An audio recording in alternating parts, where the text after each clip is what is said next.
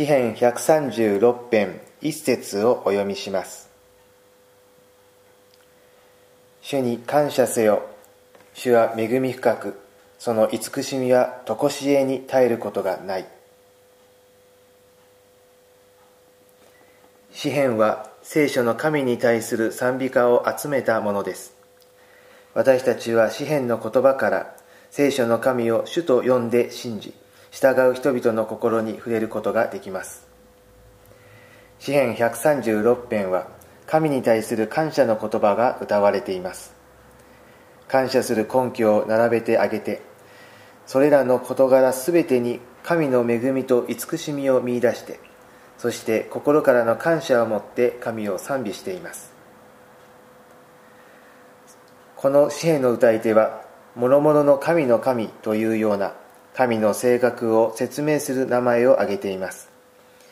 またその名前の通りに神は世界の歴史の中に生きて働いたことを挙げてさらに自ら体験した神の救いの技をも含めてそれら全てに恵みと慈しみが一貫して働いていることを告白しています。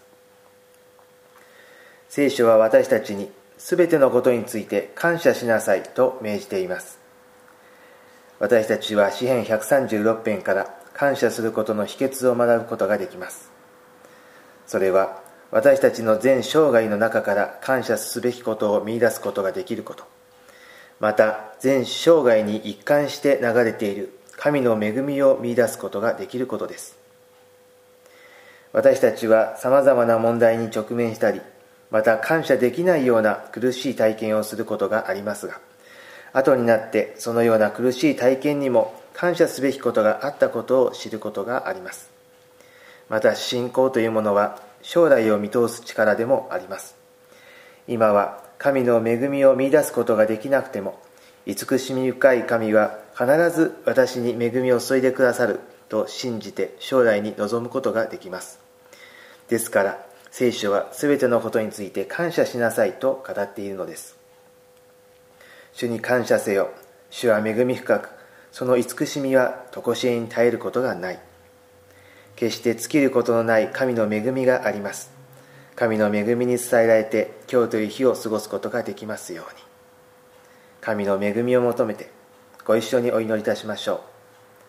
天の父なる神様聖書の神に向けられた賛美歌は古来より現在に至るまで尽きることがありません。